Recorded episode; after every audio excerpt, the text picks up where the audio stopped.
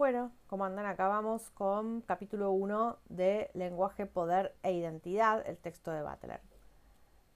Este capítulo 1 se llama, les reitero, Actos Ardientes, Lenguaje Ofensivo. Y en este capítulo 1, Butler va a tratar de indagar acerca de la posibilidad de pensar a los actos de habla ofensivos como penalizables jurídicamente.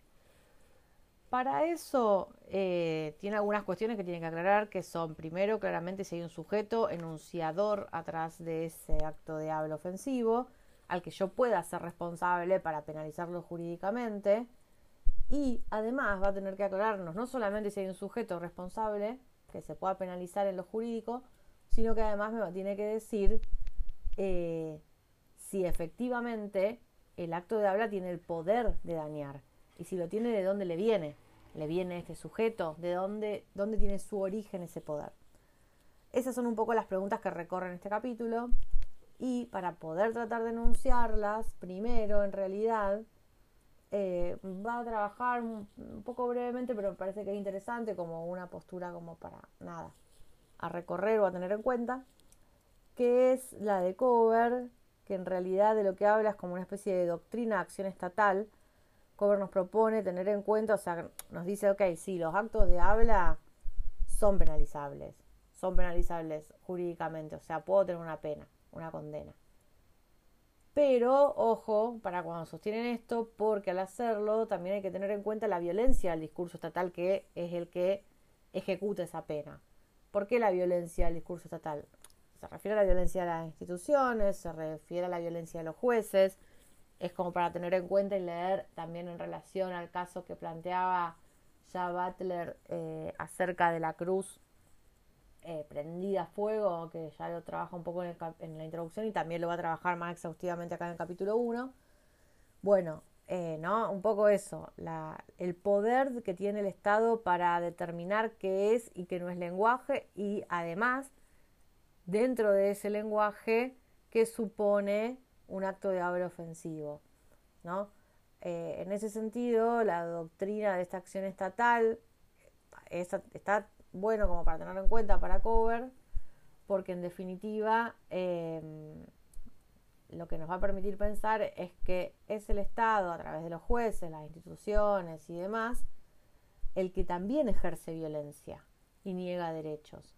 No solamente, o sea, está bien, son, penal, son penalizables los, los actos de habla ofensivos, sí, efectivamente, pero el hacerlos penalizables también abre la posibilidad de que el Estado actúe como eh, ejecutor de cierta violencia, ¿no? Y además eh, abre la posibilidad de que el Estado niegue derechos como se los niega efectivamente también a los damnificados de esta familia de raza negra que tuvo que tolerar la quema de una cruz enfrente de su casa. Em, en definitiva, lo que trata de hacernos ver cover es que el lenguaje de odio tiene el poder de causar dolor y por lo tanto también es susceptible de penalización jurídica, pero ojo con esa penalización jurídica, o ojo con el Estado en esa penalización jurídica. Eso me parece que es un, un punto interesante a debatir y que a lo enuncia y no, lo desarrolla demasiado, por lo menos en este capítulo, pero que es interesante para pensar. A ver, si lo desarrolla, no lo desarrolla puntualmente desde ahí, lo desarrolla a lo mejor con más profundidad a través del ejemplo este de, los fallos de la corte en relación al caso este de la cruz prendida a fuego. Bueno, Em, les decía, entonces, retomando el eje de este capítulo, que es pensar si son o no penalizables estos actos de habla eh, ofensivos, violentos, para poder hacerlo, primero hay que tratar de determinar una cuestión que es, ¿hay alguien enunciando ese acto de habla? ¿Hay un sujeto ahí que yo pueda ser responsable jurídicamente? Bueno, ya quedó clara la introducción que para Butler no hay un sujeto ahí. O sea, sí lo había para Austin, pero no lo hay para Butler. Entonces, si no hay un sujeto, o sea, sí lo hay para Butler, pero no hay un sujeto soberano. Y si no hay un sujeto soberano, entonces, ¿qué hay? ¿Quién está enunciando y dónde radica el poder de su enunciación? para tratar de responder esto, Butler retoma a texto de Nietzsche, La genealogía de la moral, que me parece que, eh, no sé si lo leyeron, creo que sí, que si no lo leyeron, reléanlo, sobre todo la, el apartado 2, la parte segunda, porque em, es interesante como para poder pensar esta cuestión, ¿no? Lo que plantea Nietzsche, así muy brevemente, por si no leyeron el texto, es que de algún modo nosotros nos inventamos un sujeto nada más que para poder echarle la culpa a alguien, ¿no? O sea, en realidad eh, el sujeto para Nietzsche tiene sentido en tanto da respuesta a la exigencia de responsabilidad que tiene el discurso moral. O sea, yo tengo que hacer responsable a alguien. Y para ser responsable a alguien, tiene que haber un alguien. Y me lo invento para que la responsabilidad tenga sentido.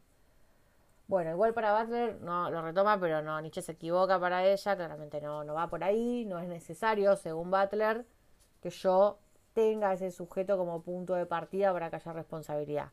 No necesito al sujeto para que haya responsabilidad. Lo que sí necesito es un acto de habla preciso. Si hay un acto de habla preciso, si la ofensa em, es un acto de habla que yo puedo identificar, es judicializable no necesito que alguien haya respaldado ese hecho ofensivo en sí mismo, ¿no? Entonces ahí en realidad lo que dice Butler es, está todo bien, Nietzsche, aunque justamente como para pensar en otra alternativa que no sea Austin, que sí supone un sujeto soberano, pensemos en Nietzsche, que bueno, el sujeto soberano está, pero está como consecuencia de esa exigencia de responsabilidad del discurso moral.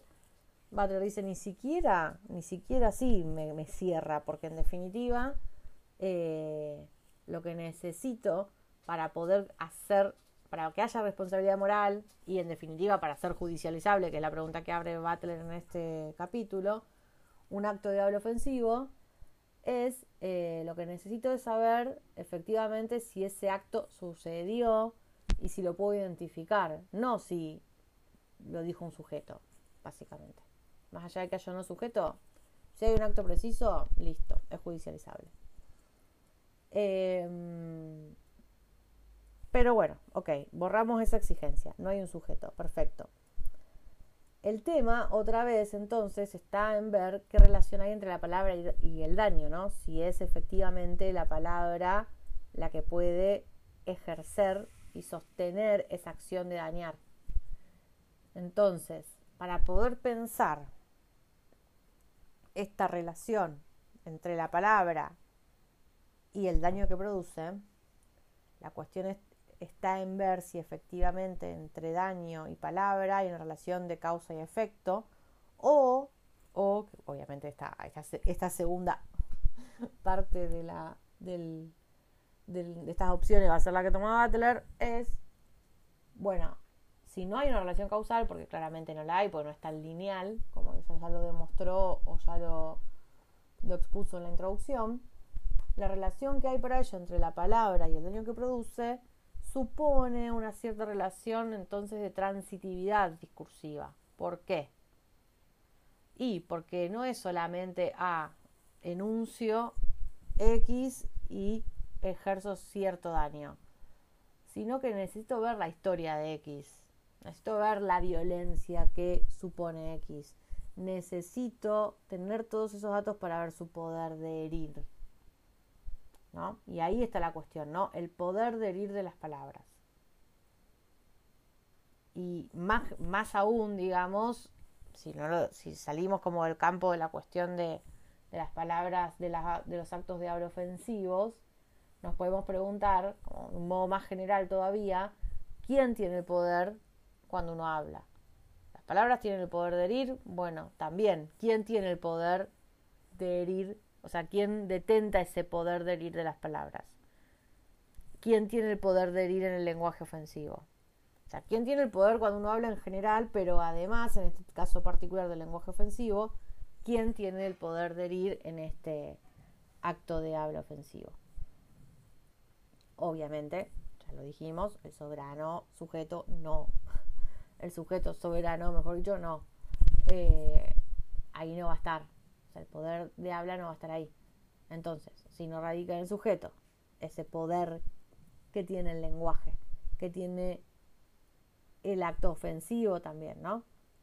Si no radica en el sujeto, ¿dónde está? ¿Dónde puedo eh, vislumbrar ese poder de Daniel del lenguaje? Bueno, cuando Butler intenta un poco determinar esta cuestión, eh, tiene que reconocer, en un punto, que la intencionalidad del acto del habla ofensivo no puede reducirse a un sujeto, porque claramente no hay un sujeto soberano que enuncie.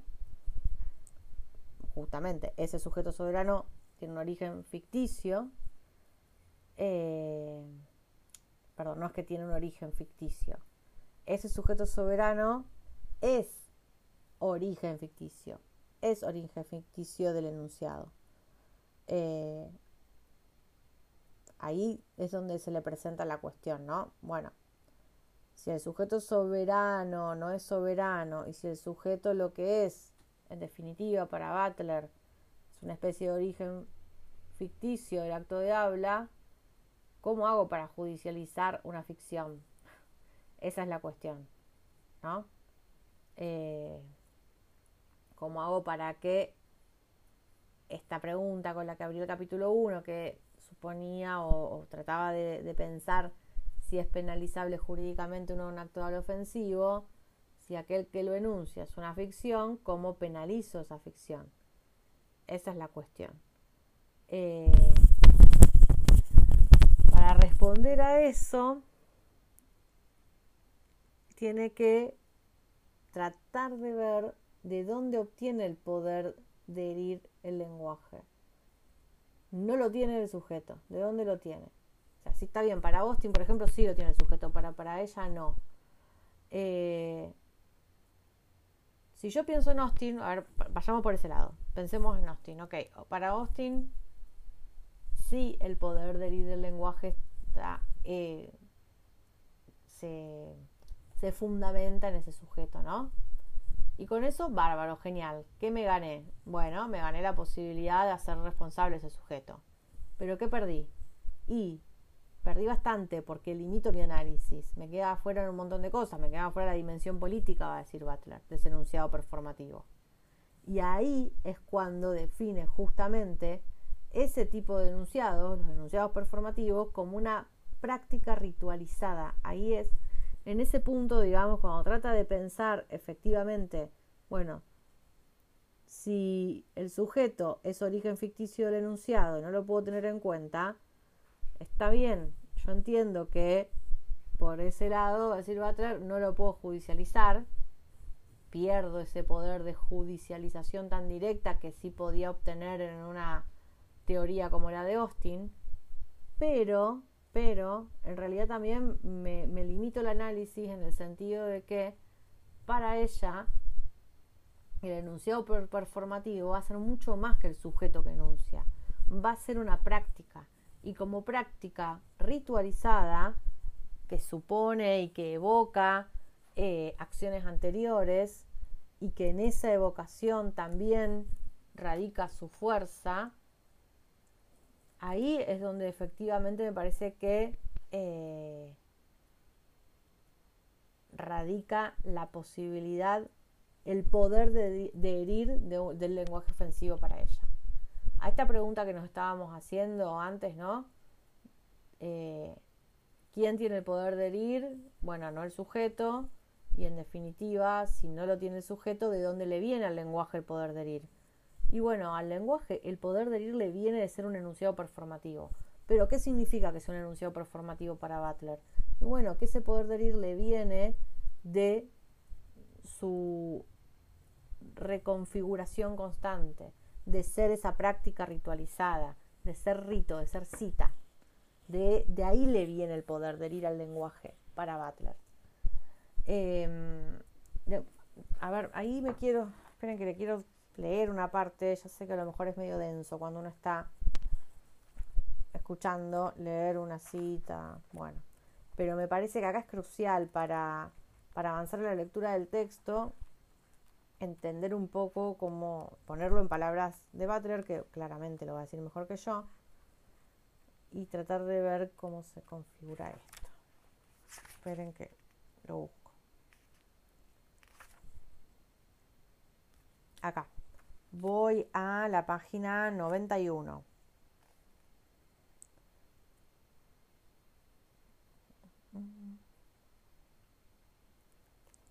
Segundo párrafo, página 91. Si no sé si lo res todo, bueno, pero les voy a leer todo. Página 91, entonces cito. Eh, si un performativo tiene éxito de forma provisional, e intuyo que el éxito es siempre y exclusivamente provisional, no es porque una intención gobierne la acción del lenguaje con éxito, sino solamente porque la acción se hace eco de acciones anteriores acumulando la fuerza de la autoridad por medio de la repetición o de la citación de un conjunto de prácticas anteriores de carácter autoritario. No se trata simplemente de que el acto de habla ocurra dentro de la práctica, sino que el acto mismo es una práctica ritualizada. Esto significa que un performativo funciona en la medida en que al mismo tiempo saca partido de y enmascara las convenciones constitutivas que lo movilizan. En este sentido, ningún término ni ninguna afirmación pueden funcionar performativamente sin acumular y disimular simultáneamente la historicidad de la fuerza. Y ahí, eh, cierro ¿no? Y ahí es cuando habla, digo, en general, pero cuando incluso después eh, habla del acto performativo que hiere, daña, ese daño justamente se da, o sea, en el insulto, en tanto el insulto es una cita, y es una cita que rememora eh, actos de habla anteriores, es como un eco, ¿no? Es eco de acciones anteriores. El enunciado performativo es eco. El enunciado performativo es cita de convenciones anteriores. Y algún punto ahí radica su fuerza. Y ahí radica su poder también, ¿no? Su poder y su fuerza de autoridad está en esa repetición. Entonces, ¿de dónde le viene, decíamos entonces, el poder de herir al lenguaje eh, del odio? Y bueno, le viene de ahí, le viene de ser eco, le viene de ser cita. Voy a citar, eh, otra parte del texto, también ahí en la página 91. Abro cita. Cuando el término ofensivo hiere, y permítanme dejar claro que pienso que lo hace, perdón, y acá hago un paréntesis. Esto me parece que también es, es clave para, para Butler, porque a ver, la objeción podría ser de que justamente al borrar a un sujeto soberano, responsable, me estoy corriendo la posibilidad justamente de que ese, ese acto de doble ofensivo no solamente pueda ser judicializable, sino que además pueda efectivamente dañar, porque no hay nadie atrás que sea muy claro como para pensar la respuesta a qué daño hay y quién lo, quién lo realiza. Entonces, me parece que es, que es claro también que acá la autora lo deja así como clarísimo, que si ella si bien está pensando en la complejidad de este acto de habla ofensivo, eso no significa que allí no haya efectivamente una herida. De hecho, por eso en, la introducción, si recuerdan, ella hablaba de la herida del acto de habla y también hablaba de la herida que se produce en el cuerpo. También se da desde ese lugar, no solamente en lo lingüístico. Bueno, perdón el paréntesis largo, pero vuelvo a la cita. Eh, entonces, página 91. Cito. Cuando el término ofensivo hiere, y permítanme dejar claro que pienso que lo hace, lleva a cabo el daño precisamente a través de la acumulación y la disimulación de su fuerza. Lo que hace en realidad el hablante que pronuncia un insulto racista es citar el insulto, estableciendo una comunidad lingüística con una historia de hablantes. Esto significa que precisamente la iterabilidad por medio de la que un performativo realiza el daño genera una dificultad permanente para identificar la responsabilidad final de tal daño con un sujeto o con su acción. Cierro cita. Página 91-92. A ver, en esto, bueno, me parece que valía la pena volver sobre las palabras de Butler porque son potentes y porque son claras. ¿no? Cuando el hablante pronuncia un acto de habla ofensivo, lo que está haciendo es citar. Y al citar, se comunica con una comunidad lingüística y con una historia que hay atrás de esa comunidad lingüística. Y no solamente eso, sino que al hacerlo disimula en realidad la fuerza que efectivamente tiene. Porque nadie en el insulto está pensando en la comunidad lingüística que hay atrás. Nadie está pensando en la historia de todos los hablantes que antes enunciaron ese mismo insulto. Están pensando en el insulto. Y ese, eh, ese, disimula, ese disimulo de aquello en lo que yo no estoy pensando en ese acto de habla lo hace más efectivo también. Entonces la efectividad, y volviendo a esta pregunta de dónde radica el poder de herir que tiene el lenguaje ofensivo, ese poder de herir no radica en el sujeto, ese poder de herir radica en pensarlo como un enunciado performativo, en tanto eco de acciones anteriores, pensarlo como ritual, pensarlo como cita. De ahí le viene su fuerza. De ahí le viene su fuerza. Eh, pero fíjense si recuerdan un poco cómo terminaba la, eh, lo que les acabo de leer de Butler, de ahí le viene su fuerza, pero de ahí le viene de nuevo, y cito, una dificultad permanente para identificar la responsabilidad final de tal daño con un sujeto o con su acción. Cierro cita. Entonces, esa dificultad para identificar la responsabilidad del sujeto es clara, es clara en el ejemplo que habíamos visto del incendio de la cruz, ¿no? Cruz incendiada. El tribunal no condenó palabras que agreden. Consideró que la cruz, bueno, se prende fuego, pero eso no es un mensaje violento. ¿Por qué no es un mensaje violento? ¿Por qué lo interpretan así? Porque están tratando de limitar el alcance a agredir que tiene el lenguaje. Estoy diciendo, bueno, en este caso puntual el lenguaje no está agrediendo. Las palabras no agreden siempre. Limito el alcance de agredir de las palabras. Butler también está limitando el alcance de agredir de las palabras. Está diciendo, no es una cosa así como una función directa, lenguaje-agresión. Ahí hay una complejidad. Pero va a hace con otra intención y abriendo complejidades. Este fallo, en realidad, cuando dice, bueno, te limito el alcance de herir de la palabra, te lo digo por qué, te lo fundamento con qué argumentos. Primero, con el argumento de que, bueno, es mi opinión y la puedo dar. Mi opinión es incendio una cruz en la puerta de tu casa, tengo derecho a darla. Y segundo argumento, eh, si te digo no vayas a incendiar la cruz, entonces estoy restringiendo un uso del lenguaje, ¿no? Y estoy restringiendo también eh, el contenido.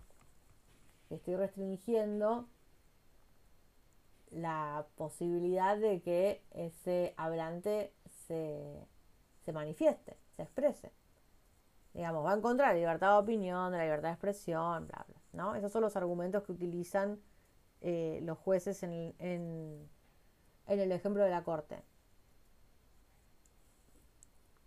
Butler y los jueces, ambos, reitero, están tratando de limitar esa relación directa entre palabra y conducta, entre palabra, entre lenguaje y eh, capacidad de dañar ese lenguaje, pero en sentidos distintos. En lo que refiere a este ejemplo, que me parece está bueno y que podemos también pensar en miles de otros, pero bueno, el que enuncia Butler acá es este. Em, lo que lee Butler acá, en este fallo de la corte, es que justamente al fallar la corte en sí misma va a constituir un tipo de lenguaje. Y lo va a constituir en el sentido de que ahí sí, y de nuevo me remito a lo que les había enunciado hace poco de la doctrina de la acción estatal de cover, eh, que por eso les decía que me parecía importante, sobre todo para analizar esta cuestión. Cuando la corte falla, en este ejemplo, al fallar, te da un tipo de lenguaje, te dice esto es lenguaje, esto no. Y hace que el Estado efectivamente sea el que tiene el poder de decidir qué es lenguaje. Eso es lo que le va a traer, digamos, ¿no? a partir de este ensayo de la Corte, más en sintonía con lo que decía Cover acerca de la doctrina de la acción estatal. En definitiva, con ese, em, con ese ejemplo, lo que se abre es el debate entre si hay como dos posibilidades, o sea, hay como dos, eh, hay una tensión, digamos, entre dos situaciones, ¿no? Primero, si la familia que vive ahí, la familia de raza negra, tiene derecho a, eh, a sentirse amenazada, básicamente. Tiene derecho ante esa amenaza que es la cruz ardiendo, o si los que hicieron arder la cruz tienen derecho a expresarse sin que avasallen su derecho a la libertad de opinión. Es la tolerancia con los intolerantes, ¿no? Esta cuestión. Em, bueno, en el fallo efectivamente van del lado de los, de los que queman, eh, de los incendiarios, y para hacerlo, bueno, también este argumento de que son una minoría a defender que tiene derecho a expresarse. Eh, pero lo que va a atrever a decir es, bueno, sí, está bien, se hacen los que protegen a esa minoría, pero en realidad, si protegen a esa minoría, si protegen a la cruz, es porque se quieren proteger ellos. ¿Por qué? Porque ellos también se están protegiendo bajo la amenaza que para ellos es justamente eh, la raza negra que puede provocar disturbios y que puede poner en peligro la paz social y que puede poner en peligro incluso eh, su soberanía como jueces eh, del Poder Judicial. Bueno, no, me, no, quiero detenerme tanto en esto porque si no le voy a ser muy largo. Pero bueno, em, este caso es paradigmático. ¿Por qué? Porque le va a servir a Butler para señalar que el mismo juez argumenta al revés cuando se trata de la obscenidad. Cuando la excepción a la protección del contenido de aquello que digo deja de tener validez porque ese contenido es sexual. Entonces, eh, esta doctrina de las palabras agresivas, mm, que no existió para ellos en el caso de la cruz, que no existió para ellos en lo racial, sí existe, o sea, sí convierten en palabra agresiva a eh, las palabras que sean en el orden de la sexualidad. La pornografía infantil, por ejemplo, dice Butler, queda por fuera de la protección de ese contenido.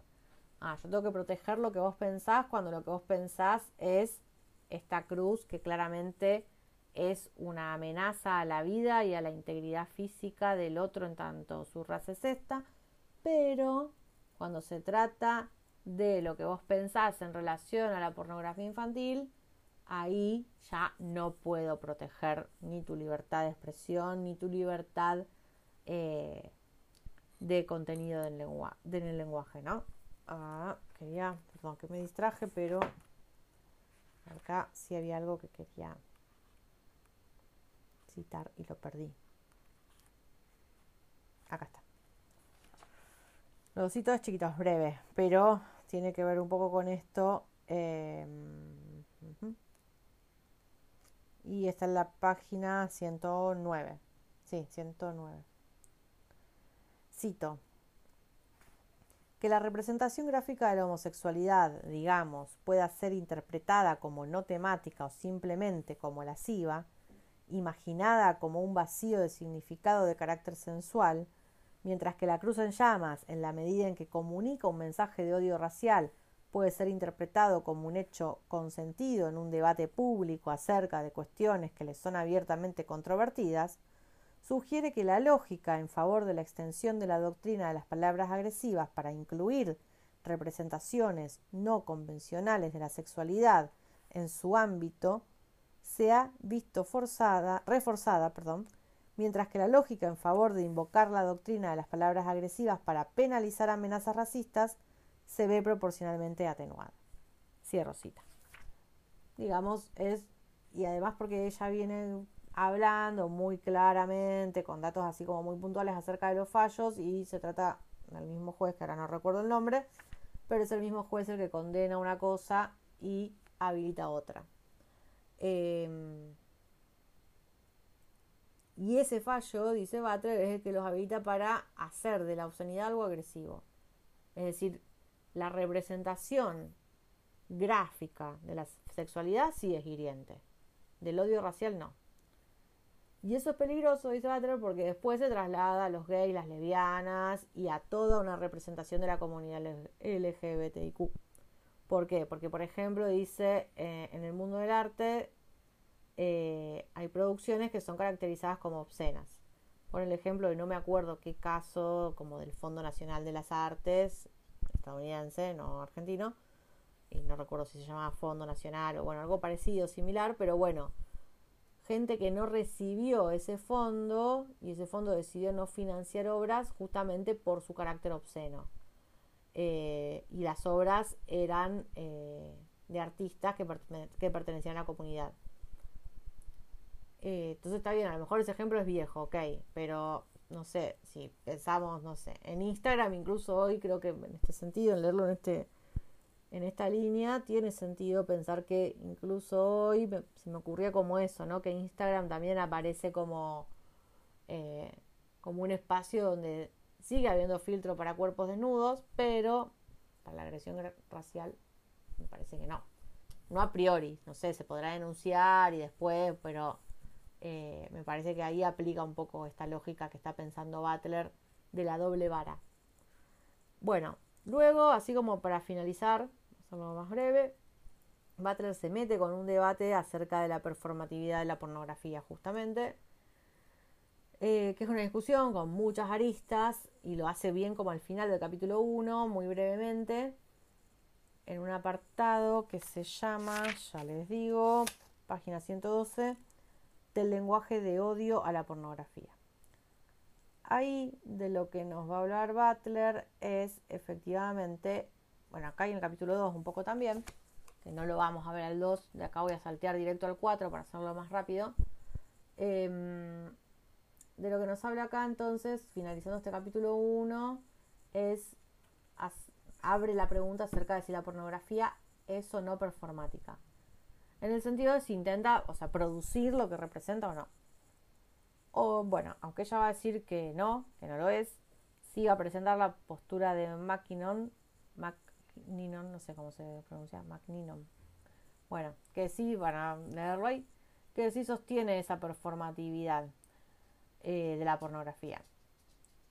Para Mackinnon, la pornografía construye realidad social sobre cómo se deben tratar a las mujeres. Para ella es como que el campo visual pornográfico emite imperativos todo el tiempo. O sea, se reduce a un lenguaje imperativo que te dice y te ordena qué hacer. Y ahí, bueno, dice Butler, bueno, está bien, pero lo que está haciendo es como medio borrar la diferencia entre lo que es la experiencia pornográfica y lo que es la realidad personal. Pero bueno, para la máquina no, o sea, para, para ella no hace falta em, que se diga efectivamente, bueno, no, hace esto, no es que la pornografía enuncia, o sea, el enunciado no está claro, no hay una orden, pero la imagen sí te dice hace esto. Y lo que te dice que hagas, esa acción, es de subordinación sexual. Y la que se construye como subordinada en esa subordinación sexual es la mujer.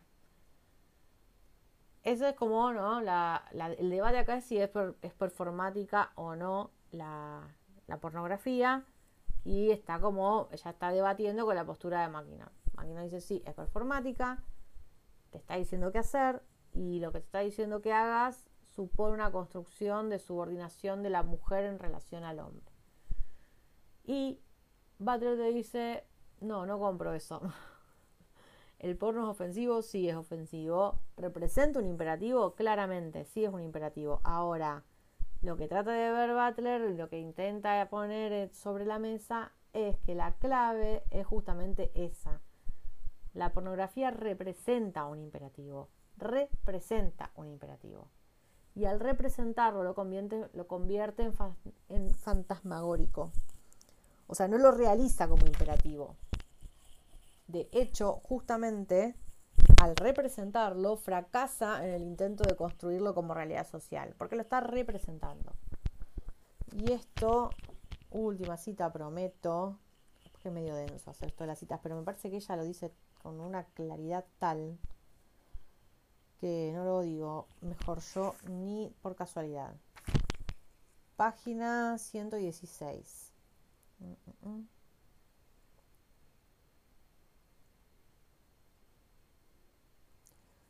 Lo voy a cortar un poco para no, no venir tanto, pero bueno, viene de oración así a medio terminar, página 116. Cito, lo que sugiere que la pornografía no representa ni constituye lo que son las mujeres, sino que ofrece una alegoría de la intención masculina y de la sumisión femenina, aunque claramente estos no son sus propios términos.